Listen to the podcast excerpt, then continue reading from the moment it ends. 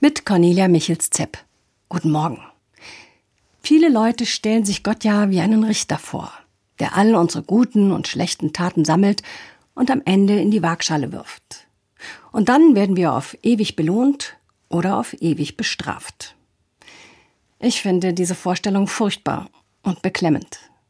Gott als penibler Buchhalter, der mit gespitztem Bleistift dasitzt und alles fein säuberlich notiert. Das ist mir viel zu menschlich, viel zu eng und viel zu klein von Gott gedacht.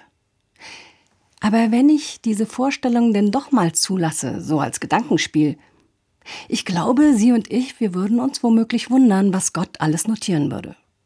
Vermutlich würden wir uns gar nicht mal so sehr über all das Schlechte und Falsche wundern, was da auf Gottes Liste zutage treten würde.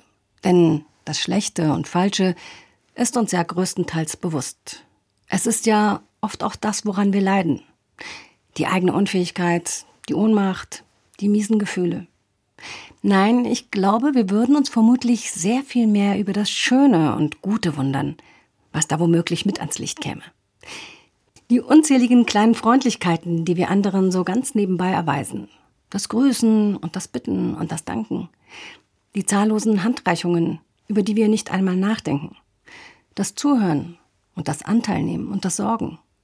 All die tausend Dinge eben, die uns so selbstverständlich vorkommen, dass wir sie gleich wieder vergessen.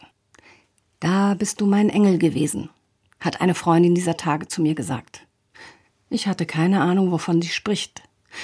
Und da hat sie mir von einer Situation erzählt, in der ich alles stehen und liegen gelassen habe, um ihr beizustehen. Und wie entscheidend das für sie gewesen sei. Ich fand das nicht der Rede wert. Aber man stelle sich einmal vor, alles das käme mit in die Waagschale. Ich finde die Vorstellung von Gott als buchhaltenden Richter zwar immer noch furchtbar und beklemmend, aber vielleicht käme es am Ende ja doch nicht ganz so schlimm.